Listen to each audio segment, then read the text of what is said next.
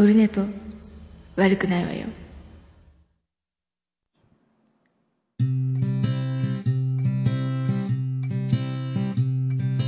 1時間目が終わった後寝ぼけまなこではい、8月7日でございます。第218回でございます。オルネポでございます。時刻は18時、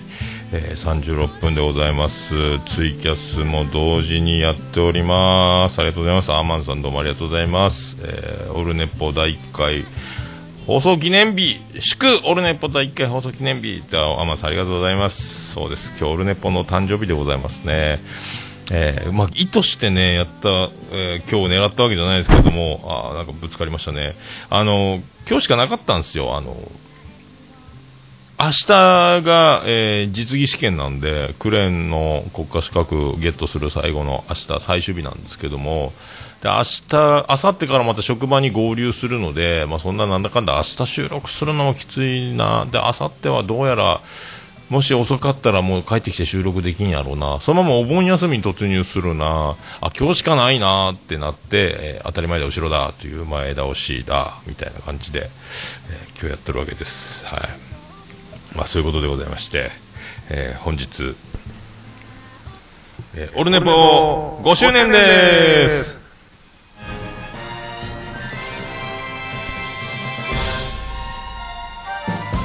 はい、どうも徳光カードです、えー2013年8月7日に、えーね、5年前ですねケロログから第1回目が、えー配信されました、えーどうですか皆さんオルネポ第1回目興味ありますか？興味ありますかね、えー一応流してみますか？こんなんですよ。こんなんです。第1回目。じめまして、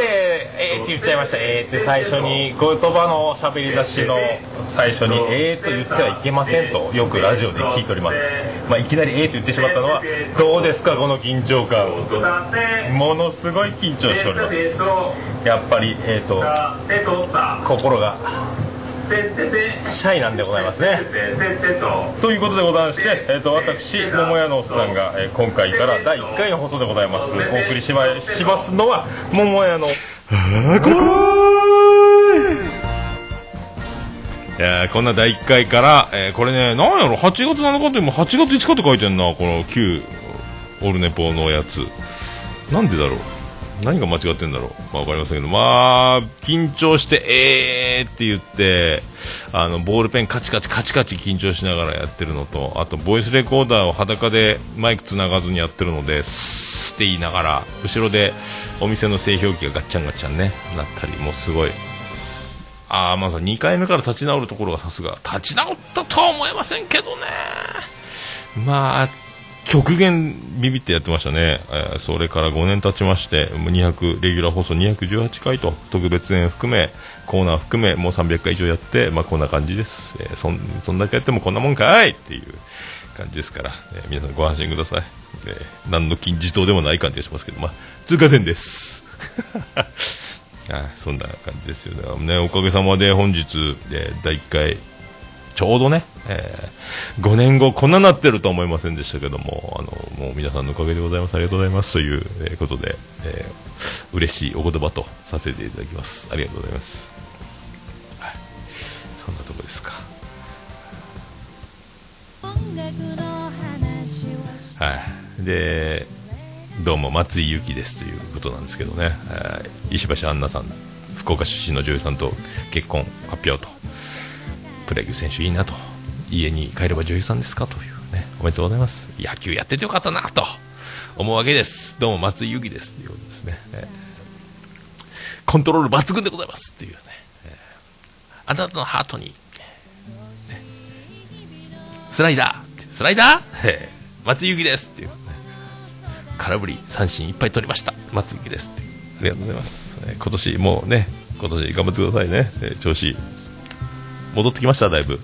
よく今野球最近見てないですけど平石監督代行が調子戻してますもん楽天ね、えーどうも茂木英五郎ですっていう感じです。英五郎ですって。はい、はい。それでは、えー LINE アットいただいております、ネクスト秘境ラジオシーズン4、ビスマルク大先生、えー世界芝目見聞録、えービスマルク大先生から LINE アットいただいております。えー読んでいきたいと思います。出てきませんか？出てきましたか？出てきましたか？さあ、桃屋のおっさん最高名誉顧問豊作チェアマンのアマンさんおよび。これ、あ最高。オルネポ最高名誉、オルネポ最高、本当はですね、えオルネポ最高終身名誉顧問豊作チェアマンのアマンさんですね。えーおよびリスナーの皆さんこんにちは。今年の猛暑は収まりきらないですね。おっさんは心霊体験や他人から聞いた怪談話ありますか？よければ背筋が凍るような話があれば教えてください。なければ滑らない話をしてください。さあ、お答えください。ということでございます。さあ、お答えくださいは書いてません。僕が勝手に言っただけです。ありがとうございます。背筋が凍る話があるか、滑らない話か、えーどっちも難しいですね。滑らない話。背筋が凍らん話、まあないですね。怪談話、心霊体験か。まあ中学校の時ね、よく毎日金縛りに会ってて、あの多分ねあの脳は起きてる体は寝てるみたいなことだと思うんですけどね。あの団地住んでたんですけど冊子冊子窓窓の冊子がですね冊子なのにガタガタ揺れるっていう日頃ありえない。台風でもありえない。ガタガタガタガタガタガタガタってなってで天井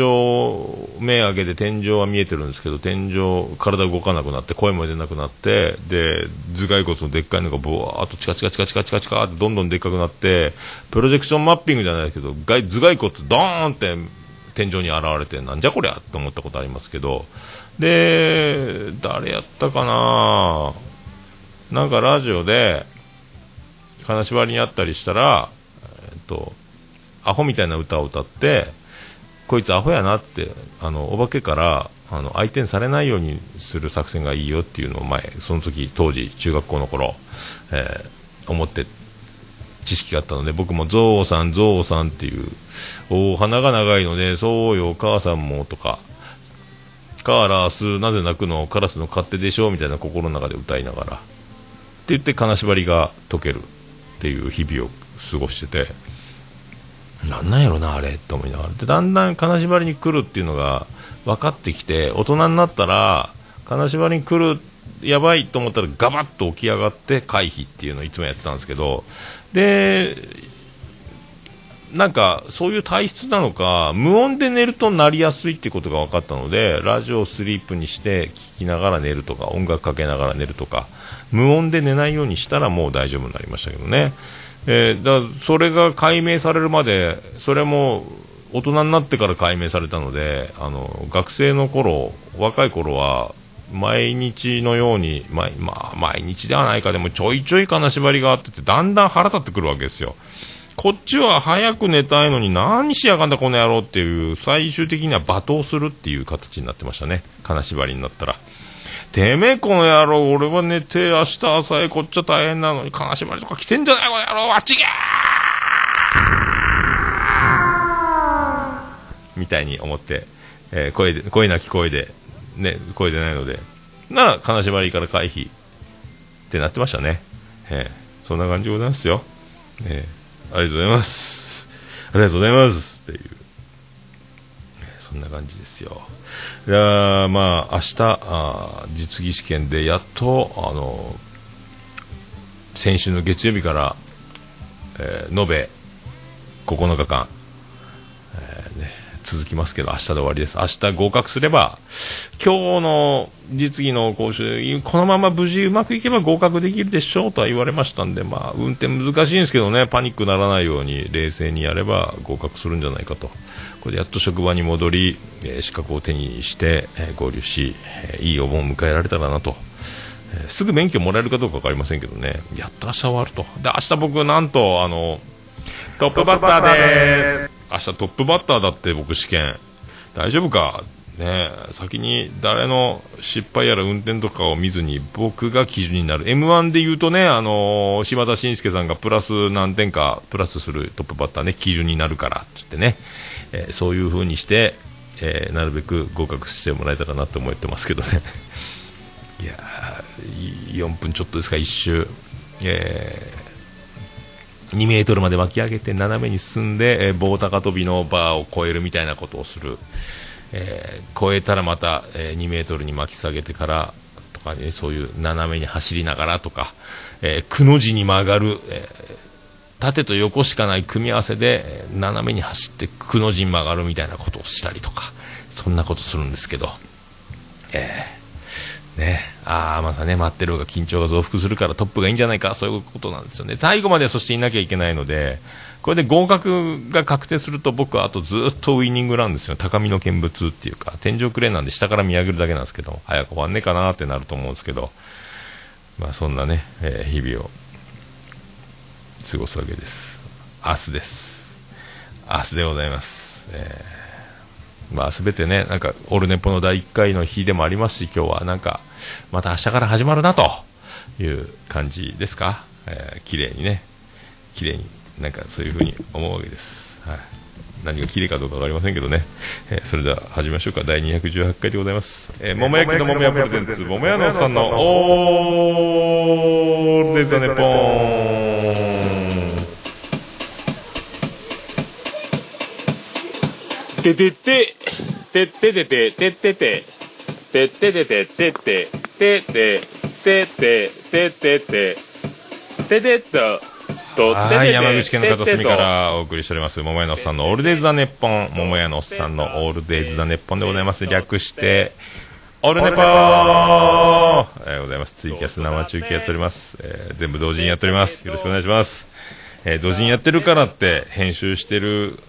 のと同じクオリティかというと、えーただとっちらかってるだけだと思いますけども、はい。うわー、咳出た。よろしくお願いします。まあ、エアコンは乾燥するね。ほんと乾燥するっすよ。てとってとってたてててととってたてててとととあ、切れちゃった。なんで切れちゃったんだまあ、そういうことでございます。また切れちゃいましたけど、えー第218回でございます。よろしくお願いいたします。カモンカモンカモンカモンベイビー草があってケツからチョコチップクッキー。だったらそれはへじゃないよね。へへへへへへ。へが出ると思ったらそれはみみが出ると思った。らただのへが出る桃屋のさんのオールデイズだねポンはい、なんか恥ずかしいですね。そんなこと、そんなこんな第218回でございます。よろしくお願いします。はい。あ、そうそう、あのね、無事に、昨日ですか、えー、重桃第44代目将軍、えー廃止しましたということでございます。えー重桃の方も、えー通常、通常、定期配信、いけるかなっていう。オルネポもこうやってもう5回連続、4回連続ですか？えっ、と、7月13、214、215、216、217、218回と定期配信化、もう、ね、定期、えー不定期、定期、えーどっちがいいのかっていう。おかげさまで毎週定期でやれております。ありがとうございますということです。でね、しげもも、やっぱ夜中で今ずっと始発生活で朝5時半の電車に乗って往復6時間半という中、えー夜収録するわけですけど、やっぱ後で聞いてみるとですね、僕全然声張ってないわけですよ。オルネポでこんだけ声張ってるけど、しげももの時あの、これぐらいの声になっちゃってる感じで張ってないですよね。あの、でも、えーありがたいことに正規化、大田市で正規化をかけ、えーそれの後コンプレッサーをかけるという、あの、見えない、逃げない浅沼劇場、浅沼さんのやり方に変えて、兄さんとの声も均一に助かった。ただ声張ってないなのは分かりますからね。えー声張っていこうかなっていう。張らなきゃなって思いますね。あの、別に静かな声で喋らなくてもいいのでね、あの、逆単身赴任で一人なんで家でね、声張っていいんですけども。えー今度からは声張っていこうかなって思ってますけど 今度こそ張っていこうかなっていうね、えー思ってます。元気出していきましょう。元気だけ、えーよろしくお願いします。元気ですか？でちっちゃいそこちっちゃいんかいっていうことですけど、はい。って思いましたね。はい。でまあ毎日暑いんですけど朝5時38分の始発に乗って行ってるんですけどあの日差しはもう朝からもう駅から20分ぐらい歩くんですけど教習所までねすっごい痛いんですよ。でちょうど海に向かって歩いてると,、えー、と斜め左から日が差してきて帽子かぶってるんですけど帽子の日差しが意味なさないということで。で顔帽子を斜めにすると、えー元 d n a えーベイスターズ横浜ベイスターズの守護神クルンカっていう感じの日差しの感じになるのでそれもあんま嫌だなと思って。で斜めにかぶって調子乗ってんぞあのおっさんって思われたくないのであの帽子を手に持ってジュリーみたいに、まあ、若い人わかんないかもしれないですけど斜めに顔に、えージュリーみたいに帽子をキャップをね斜め左に太陽の方に向けてもう手に持ったままもうほとんどもう手離したら落ちるんじゃないかぐらいの感じで顔に斜めがけして太陽を防ぐという。で電車の中のエアコンがすごい寒いんですよで朝ごはんはあの7時に9時からの授業なのに始発しか電車がないんで朝7時にあの最寄り駅教習所の最寄り駅に放り出されるんですけどそこから2時間時間を潰さなきゃいけないので朝ごはんをファミマでイートインイートインで食べるんですけどイートインも長いできないんです。エアコンガンガンに効かしてるんで、これは本当回転率高いですね。長いできないです。で、やっとね、今日から長袖着ていきましたね。えー長袖シャツを持っていけばエアコンにも耐えられるという、えーそこを気づいたわけです。まあでも明日で終わっちゃうんですけども、気づくの遅かったなって思う次第ですね。はい、そんな感じなんですけど。ただエアコン本当寒い。あんないるっていう。で、教習所は教習所で、教室、えー僕しかいない状態でガランとしたエアエアコンガンガンかけてるんですよ。で、いじっちゃいけないと思いながらも、エアコンのパネル見に行ったんですよ。壁にね。何度設定だと思って。じゃ強風設定の22度ですよ。このエコなエコな時代に。エカってなんやねんっていう。エコな時代にね。えーびっくりしますね。はい。驚きました。だから僕勝手に25度の弱風に設定変えましたけど、後で暑いなここは誰がやったんじゃってなるかもしれないですけどね。明日までなんで、あの、許してくれればと。勝手に温度上げたのは僕ですという。寒いわよ。OL さんが夏カーディガン羽織る、えーわかりますっていうね、お財布持ってコンビニお昼ご飯買いに行く感じわかりますという気持ちになりました。エアコン寒いなと。ね、まあ日頃はね外で大汗かく仕事なんでエアコンにそんなにね浴びないので電車きついなっていう往復3時間ぐらい電車乗ってるんですけど寒いわエアコンマジでと思いますね。なんとかしてっていう。まあ明日から明日までですからまあいいんですけど。みんな大変やろうなと思って。るんででそんな今日ねその帰りの電車でまあ夏休みなんですけどなんか中学生し私立の中学校なのかな？中高一貫校みたいなところなのか知らないですけども、えー体操服がプーマの体操服に名前とか学校名とか自分の名前とかアルファベット刺繍プリントされてる体操服上下着て10人ぐらい電車乗り込んできてわーわーわーわー言ってるわけですよ。まあまあいいですよ。あの中学生。それはねわーわー言って楽しんで騒ぎはいいじゃないですか。電車の中で。楽しいじゃないですか。騒ぐが良いと思うんですよ。でも床にカバンパーン放り投げて水筒もゴーン置いてで座るやつは椅子に座り座らないやつは入り口立ってわーわーわーわーやっててでで途中で僕もイヤホンでポッドキャスト聞きながら電車乗ってるんでまあそんな気にならないですけども途中で騒ぎ方が尋常じゃなくなってわーってこう動きまで加わってなんかバタバタしだしたんですよ。なんかと思ったら蜂が飛んでんかなと思ったらカナブンが飛んでてうわーっつってみんな慌てふためいてその子供たちの中輪の中にカナブンが飛び回ってるという。誰が持ってきたんだっていうね。たまたま入り込んだのかなんか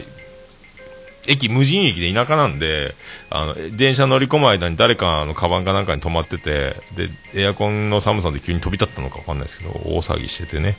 えー。でそれを水筒を蹴ったのか一般のサラリーマンのおじさんの前に水筒が転がり足元の水筒が転がったピタッと止まりなぜかそこに金分が着地するというね。で金分触れないどうしようってなってでまた飛び立って大騒ぎしておじさんはもう何も言わず黙ってもう石像のように座って事なきを得るというか触らぬ神に、えーたたりなしじゃないですけども。じっとしてで中学生たちの一人のこの体操服の、え下の方に止まりでこれをなんとかせねばと思って体操服をくるくるっと丸めて、えー最初手で押さえてたんですけどね。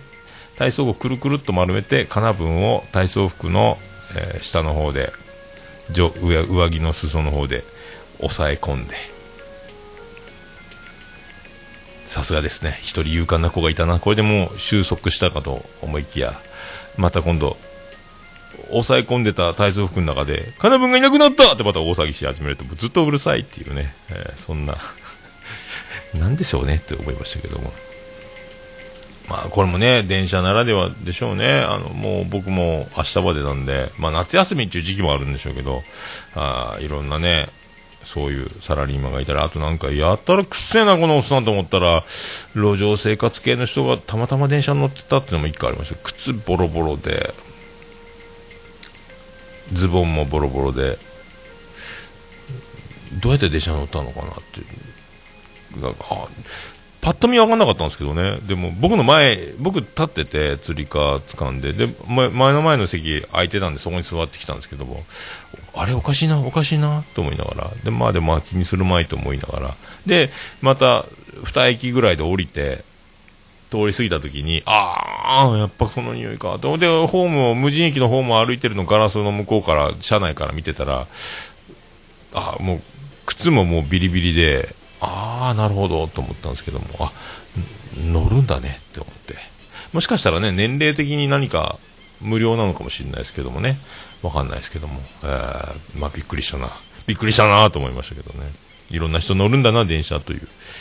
ね、あとこの前もね、まあ、山口県の田舎でも入れ墨入れ墨だらけの人タトゥーね、えー茶髪のおいちゃんもいましたし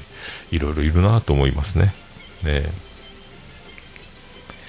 まあそんなね感じも明日までです、はい、明日までですよ。まあそれはそれでねあの電車でうろうろもうろうろというか電車通いも、まあ、日頃もやんないんでね日頃自転車でね、えー通うんで、まあ、楽しかったなって、えー思うわけでございます。はい。思うわけでございます。さあそんな歌いきましょうか。そんな歌です、えー、いきましょう。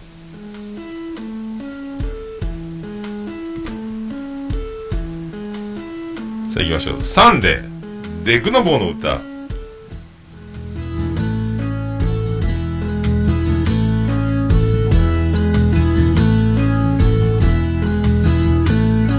すっかり浮かない気分のワンナイト山積みの課題が終わん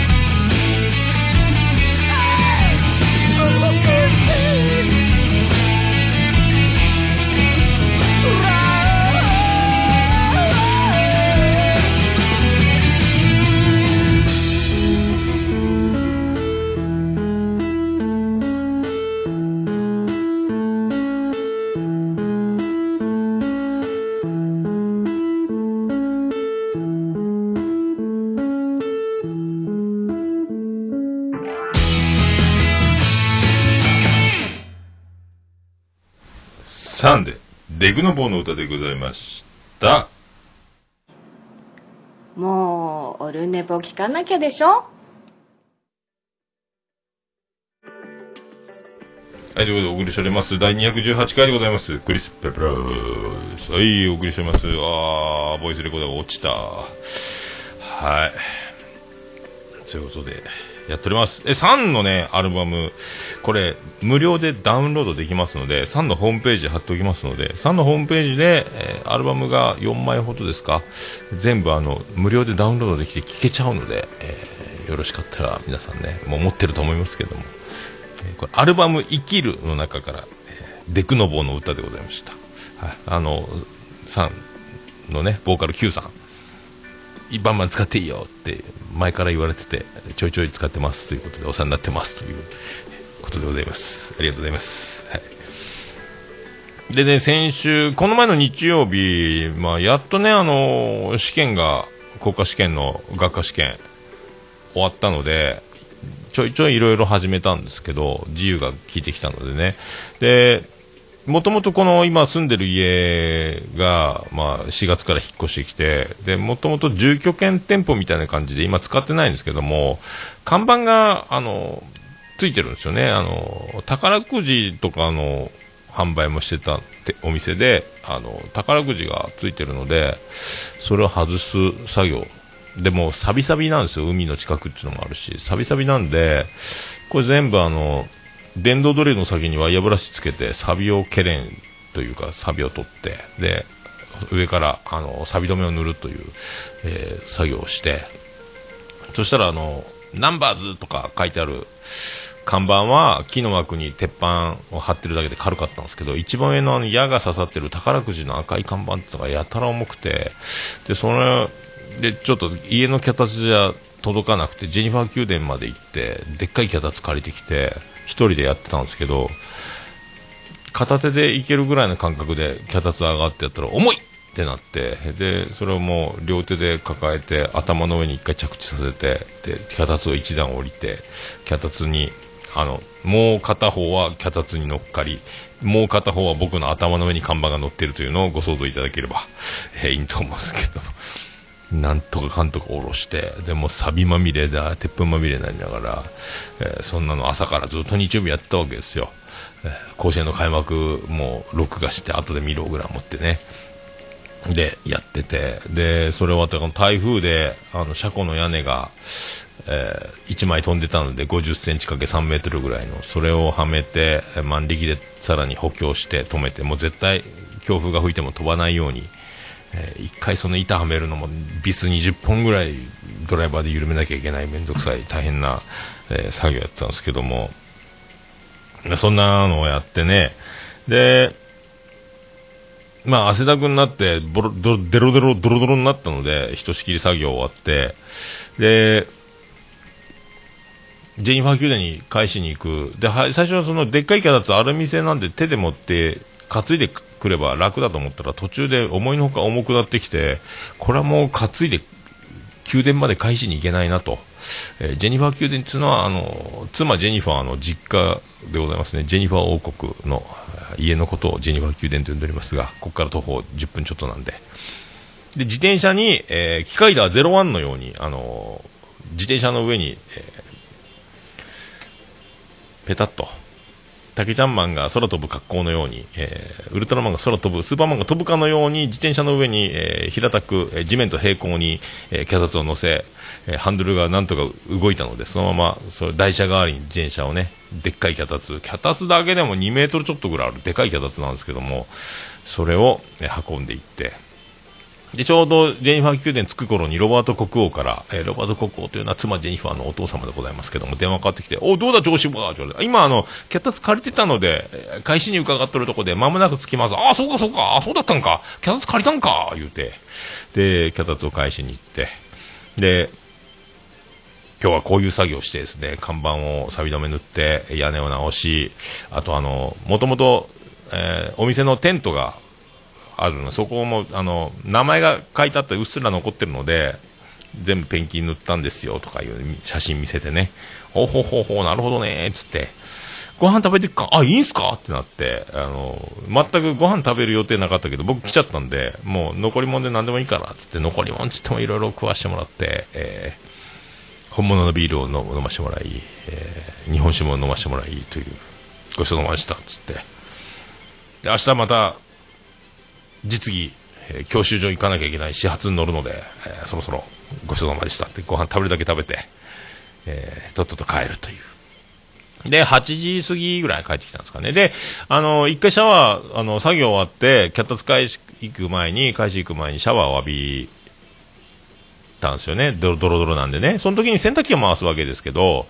全部脱いで全裸になった状態でもう洗うもんがなくなった状態で、えー体を拭くタオルはまあ翌日に回すとして、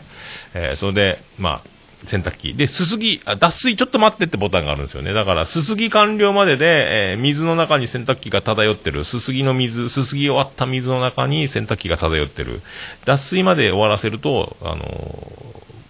行って帰ってきて、もし、僕期待してたんでね、ジェニファー王国でご飯食べることになると、ご飯ごちそうになるというチャンスがあれば、洗濯大変なことになるから脱水しっぱなで、えーシワシワになっちゃうのでというので、脱水ちょっと待ってボタンを押してたんで、帰ってきて、8時過ぎ、9時前ぐらいですかね、脱水ボタンを押して、流れるようにね、スムースですよ。で、脱水10分ぐらいで終わりますんで、それから洗濯を今部屋干ししてるんで、まあ一人暮らしで逆単身赴任なんでね、えー寝室に洗濯物干しに、えー寝室に上の階に上がっていったんですけど、洗濯終わって、な、もう、暑いんでね、猛暑なんで、日曜日も暑かったんで35度レベルぐらいだったんですかね。だから窓全部全開にしてたんですよね。風通しよくしとこうと思って。あ、熱こもっちゃいけないんでね、暑いんで。で、窓開けたら、で、星に、その部屋、寝室に入ったら、もうエアコンつけっぱなやったという、えーショッキングな、えー、っていうね、これもう、衝撃、悲しかったですね。朝7時から夜9時まで、えー窓全開の炎天下猛暑で、えー28度の静か運転にはしてあったんですけども、エアコンずっと、もう十何時間もつけっぱなしやったという、この、電気代何万ですか、えー何万じゃないと思うんですけどね、もうなんか、なんすかね、あの、電気代の請求がもう10万ぐらい来るんじゃないかっていうぐらいなショックに、ああ、やってもうたと思ったんですけどね。でも悲しいですよね。それでもまた、また寝るときにはエアコンつけなきゃいけないという、この、なんとも言えない、もうどうにもならないという、どうも山本リンダですということで、どうにもならなかったんですけども、悲しいねという。え本当に悲しいです。いや、そのエアコンつけっぱな八角ですよ、マジでね。どうも八角理事長ですっていうことで、もう顔は六角ですけど、八角ですっていう。いや、本当はまあ、そんなね、ショックを受けたので皆さんとね、なんで、エアコンピピーって音鳴って止まったけど、もう一回目視しないかんすね。か、もしかしたら、入りタイマーを誤って押しちゃったのかもしれないとか、そしたら、だいぶ時間は、全部じゃないかも、稼働時間は、とか思ったり。まあ、でも、もうつけっぱなし悲しい。水出しっぱなしみたいな感じですよね。もったいないって思っちゃうんですけどね。えー窓開けてるから、窓閉めててつけっぱなしならね、電気代お得だっていう説があるので、いいんですけど、窓全部開けててですよ。ねえ。ほんとね。えー冷蔵庫開けっぱなし的な。えーまあ、ないい例え見つからないですけど、まあそういう7時から9時まで窓開けてエアコンつけたというお話、え受け取ってください。ありがとうございました。いや、ショックですね。えーまあね、それ、まあ、人生10日交換ですよ。だからまあ、こういう悲しみもあればですね、えー喜びもあるわけで、えーそうやって生きていければなと思ってますけど、まあ、今毎日電車が用意してるので、えっと、いつもね、電車、行きは座れるんですよ、始発なんでね。帰りはやっぱ、あの、ローカル線で、1両しか走らないので、椅子は座れないですよね。まあまあ乗ってるんですよ。夏休みっていうのもあるんでしょうけどね。学生も乗ってるので。で、たまたま、この10日間、9日間ですか、延べね。明日までですけど、1回だけ帰り座れた日があって、あの、席が。でね、あの、一回だけ座れた日が、たまたま、たまたまか、あそう、なんとなくそこパッと座ったら、隣女子高生が座ってて、狙ったわけじゃないですよ。たまたま、たまたま女子高生が夏休みなんでね、あの、ちょっとだけ登校して昼帰ってるんだと思うんですけど、僕ね、あの、10時、11時半の電車乗って、12時頃乗り換えたやつでね、1両のローカル線なんですけど、えー隣に女子高生が座ってですね、で、僕もずっと、もう、そういう不規則な始発生活なんで、電車座って寝てたんですよね。なんかコツコツって会食があって、ふって、ふって起きて、パッと見たら、あの、女子高生がこっくりこっくり、テレビで見たやつや。こっくりこっくりで、こっくりこっくりが、僕の肩の方に当たってきてるー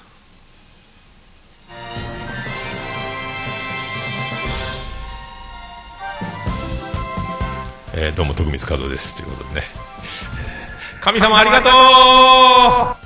いやー。ただあのードキドキはドキドキなんですねあれね。あのわざとじゃないからですね女子高生もね。あのでも気づかないでこっくりこっくりずっと僕の肩にこう腕腕左側ですか。コッツンコッツン当たってるという、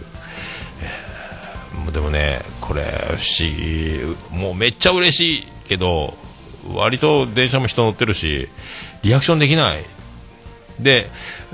どんな子なのかというのがあの隣なので見れないっていうね、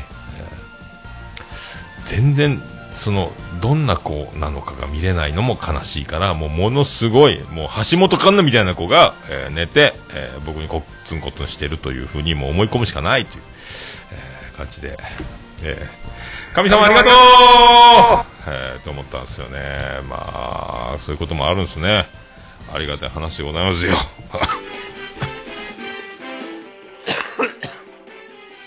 いやー咳が出るねエアコン生活の煽りですかね。まあ、そんな、生まれて初めてだな、でも女子高生こっくりこっくり。電車座ってる、乗ってると、そういうこともあるんですね。えーね、この人痴漢ですとかって冤罪になる人もいるぐらいですから、いろんなことが電車では起こるんだなと、えー思う次第でございますよ。はい。へっつってもね、えー皆さんそんな、えー経験ありますでしょうか？これは本当ね、もう歴史的瞬間でしたね。ただ僕はやっぱアラフィフフィーフィー46歳、お姉さんっていう声もかけられなければ、えー見れないっていうね、えー、だ時間よ止まれみたいな、えーありがとうございます。どうも矢沢永吉ですということで、はいありがとうございます。あんまりみんなそういうの喜ばないですかね。あ僕だけですかね。あの、ま、まあ、あその、あれ、ありがとうございます。それではこのコーナー行きましょう。オルデポ。ハッシュタグオルデポ。ハッシュタグオルデポ。あ、ハッシュタグオルデポ。はい、どうも、クリス・ペプラーです。えハッシュタグオルネポ、このコーナーは、えーハッシュタグ、ツイッターハッシュタグでオルネポをつぶやいていただきました。ありがたいつぶやきを紹介するコーナーでございます。ハッシュタグオルネポ、新しい方から順番に見ていきましょうか。ハッシュタグオルネポ、行きましょうか。新しいところから順番に行きましょう。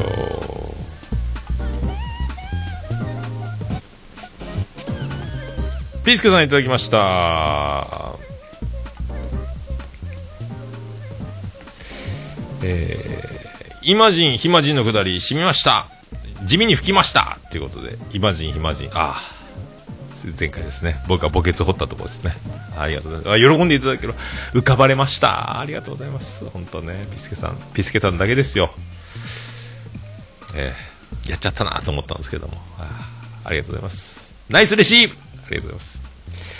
生きていけそうです。えー人生100年構想ですか。なるべく70代超えて80代ぐらいまで行きたいなと思ってます。あありがとうございます。地味に、地味に吹いていただいてありがとうございます。えこれからも精進していこうと思います。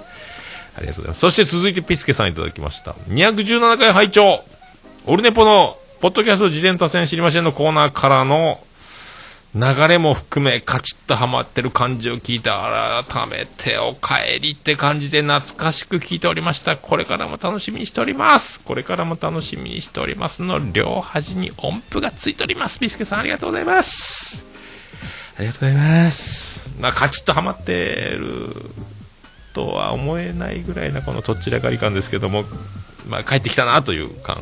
を抱いていただければ。ありがとうございます。はい。また何かありましたらピスケさんもね、あの、ゲスト出演、込み込みでよろしくお願いします。ありがとうございます。ありがとうございます。ケンチさんいただきました。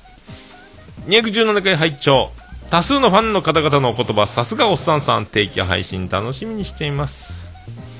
ブラックインザボックス、ハーモニカと激しいカッティング、息苦しそう、ダイエットに良さそう、わら、ということでありがとうございます。多数のファンの方々の言葉。そうですか？ああ、なんかでも、そう、定期配信おめでとう的なね、ことを言っていただきました。本当ありがとう。本当に皆さん待ってたんですか？ああありがとうございます。本当ですね？っていう、ね。いいんですか？こんなんですけども。毎週やると、いろいろ薄いですか？ありがとうございます。薄さも持ち味ですか？ありがとうございます。ブラックインザボックスね、笹山さんのね、名曲ですけども、ハーモニカと激しいカッティング、息苦しそう。ダイエットに良さそう。まあ、歌うと大変でしょうね。僕歌、歌ってみたいんですけどね。ああ、 Black in the Box、かっこいいっすよね。まあ、ほんと、笹山さん、まあ、ボーカリスト笹山、もう10周年今、アニバーサリー、ソロ活動、笹山名義で、えー始め、音楽活動を始め10周年ということなんですけども、まあ、単純にギター弾き語りとはもう言えない、あの、もうギターで全部やっちゃってるって感じがしますけど、まあ、忙しいですよ、ギター。よくあんなに、あんなに弾いてて、あんなに歌えるなっていう、もうだから、鍛錬の賜物とか、たまに本人も言ってますけど、真似できんですよね。カラオケで歌うだけでも多分無理だろうって思う世界だと。そこに笹山という音楽の凄さがね、いろんな、僕はあの、スルリっていう曲が好きだったりするんですけど、本当ね、あの、いろんな言葉を曲で、えーもう全部、そうっていうことを言える。本当なんすかね、本当ね、本当は200歳ぐらいの年齢じゃないかっていうぐらいな説も一応唱えておこうかというぐらいで、笹山っていうその人間そのものの厚み、そして楽曲の厚み、えーテクニック、歌唱力、すべてがね、えそれでいて、ポッドキャストも何番組もやってるおしゃべり大怪獣でもあるという、この本当とんでもない、すごい人だなと、もう本当尊敬する、えーばかりですけども、本当すごいなと、手放しですごいなと思いますね。金さんありがとうございました。えー、ビスケさんいただきました。ハッシュタグオールネポと自他戦。えっ、と、さっき、ポッドキャスト自転他戦知りませんのコーナーでもさっきね、えー紹介ありましたけど、合わせてもう一度、オールネポでハッシュタグでもついてたんで、納豆ラジオ推薦します。歯に衣抜きせの思い切りの良い内容、懐かしい内容から時事ネタまで広い話題も聞きやすい。ぜひ、聞いてみてほしいですというね、ピスケさん、えー納豆ラジオ、えー紹介させていただきましたけど、本当ね、あの、ララさんって方は、笑いに詳しい、面白い方ですよね。なんかあの、賢い方だろうな、賢さがちょいちょい、多分賢いんだろうなっていうのを感じるんですよね。えーで、多分、あの、いろいろ、まあ、計算されてるのかなっていう感じ。まあ、計算と、まあ、自分の字を出していく、数を出していく部分も込み込みでやってるのかなとかも思いますし、えーだからあの、なんですか、あの、うかつに、あの、下ネタとかセクハラ的感じないじりは、えー全然通じなさそうなね、あの、すべて超越したような感じもありますし、えーものすごく気遣いの、その、小声で多分収録してるんだろうなって、コーナー、さっき、ポッドキャスト事前多戦知りませんのコーナーでも言いましたけど、いろいろ気遣い、心を配り、ものすごく気の使える頭のいい方なんだろうなっていうのも見え隠れし、えーいろいろな、その、仕掛ける、その匿名メールとかも面白い、やっぱ仕掛けがたくさんなので、すごい人やなと。えーそれはもうたくさんお便りも集まるし、ファンもいっぱいいますがなっていう感じ。まあ、ピスケさんもね、えーものすごく入れ上げてるということで。ありがとうございます。いや、本当いい番組紹介していただきました。ありがとうございます、本当ね。はい。これからも聞かせていただきますので、ありがとうございます。続きまして、えーガンダルさんいただきました。ガンダルです。えーいっぱい、3つぐらいあるんですけどね、オルネポ、ハッシュタグオルネポ聞きましたということですけどね、4日前ですね。もうすぐ聞いていただいてるガンダルスですね。ガンダルです。これね、なんか間違えましたって、ハッシュタグ、えーハッシュタグ、厄年ラジオの時間、お便り会って書いてあるんですけど、実は、辰年ラジオの間違いらしいんで、辰年を厄年って書いちゃったというので、えー訂正で、えー同じツイートに似たようなのが何回も、えーガンダルです。まあ、厄年、面白いこと言うねっていう、えーガンダルです。ありがとうございます。猫のしっぽ、絶賛配信中でございます。えー猫好きさん、元気ですか？僕は猫好きさん、えー大好きです。ということでよろしくお願いします。なんかね、あのーちらっとね、T シャツのサイズ問題、えーその T シャツのサイズ問題やもう聞いてたら、もう、それはセクシーだからそうなるんですよっていうね、あのベルトが見えちゃう感じになるんですよという話。さすがですね小月さん、えーこれからもよろしくお願いします。そういうあのね、えーそういうトークたまに入れていただくと猫好きファンとしては嬉しい限りでございます、えーどうもガンダルです。よろしくお願いします。以上ですね、えーハッシュタグ。ハッシュタグオルネポ、えでつぶやいていただきましたら、えー大変嬉しいございますのであのお気軽につぶやいていただければと思います。ハッシュタグオルネポカタカナでハッシュタグオルネポでつぶやいていただければと思います、えー私つぶやき、えーいただきますと、えー大変喜びちょもナンパマンモスウレピーでございます。以上ハッシュタグオルネポのコーナーでした。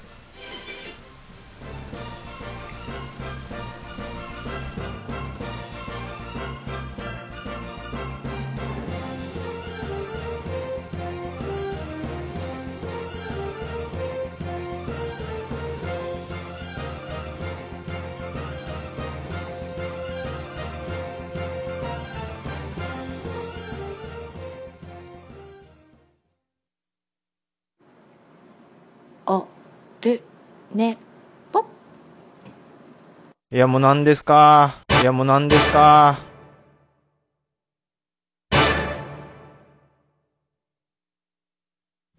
はい、散らかっております。そういう感じでございまして、えー第218回も、滞りまくる中、無事ここまでたどり着きました。ありがとうございました。明日、えー本番、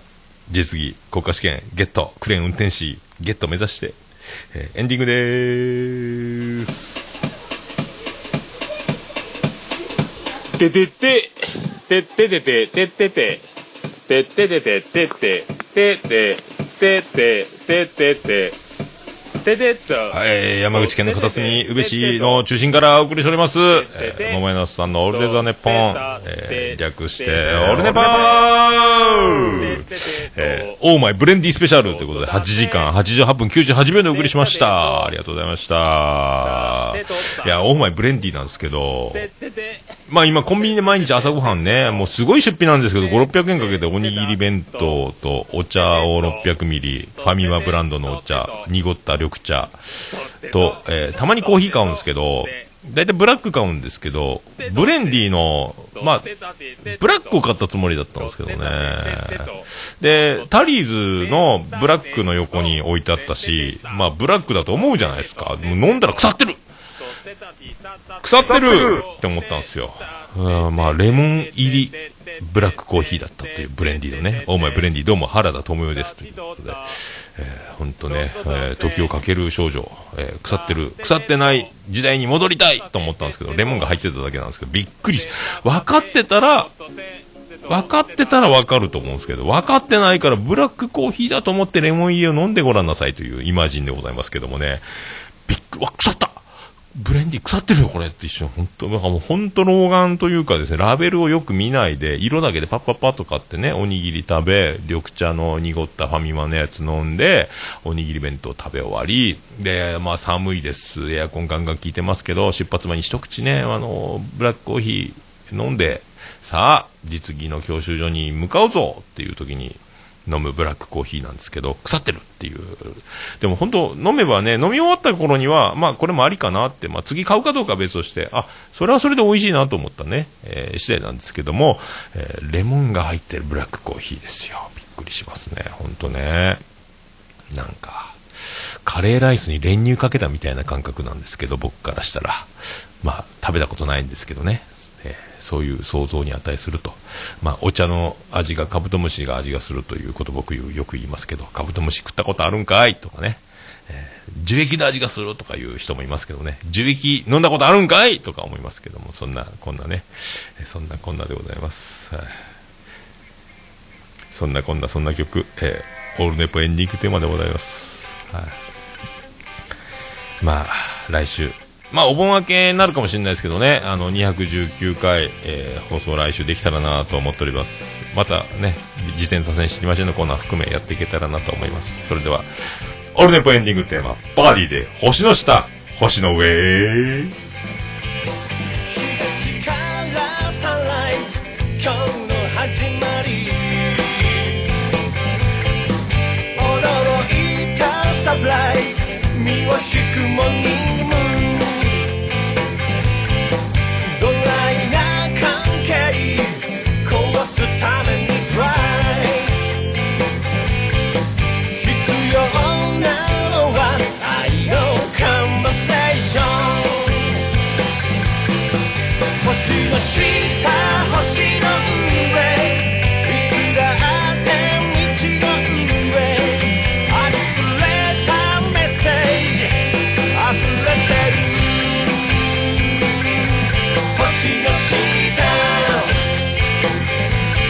違う。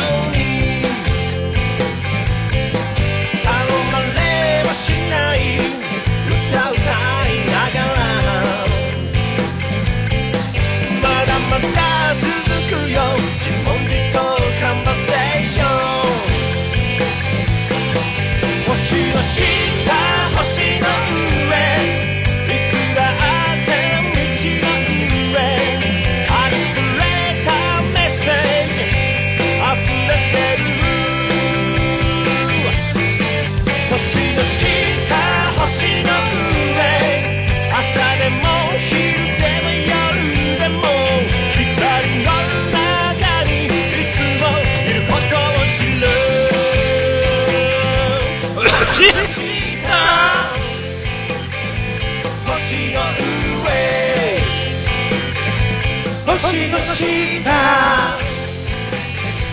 星の海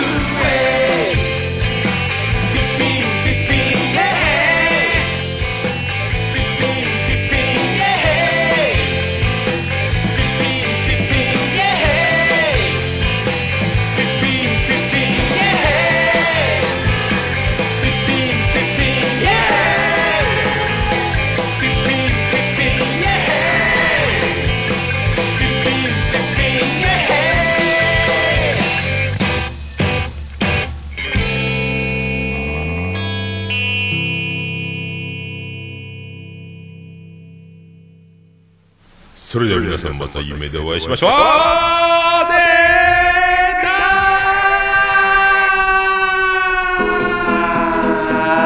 福岡市東区若宮と交差点付近から全世界中へお届け。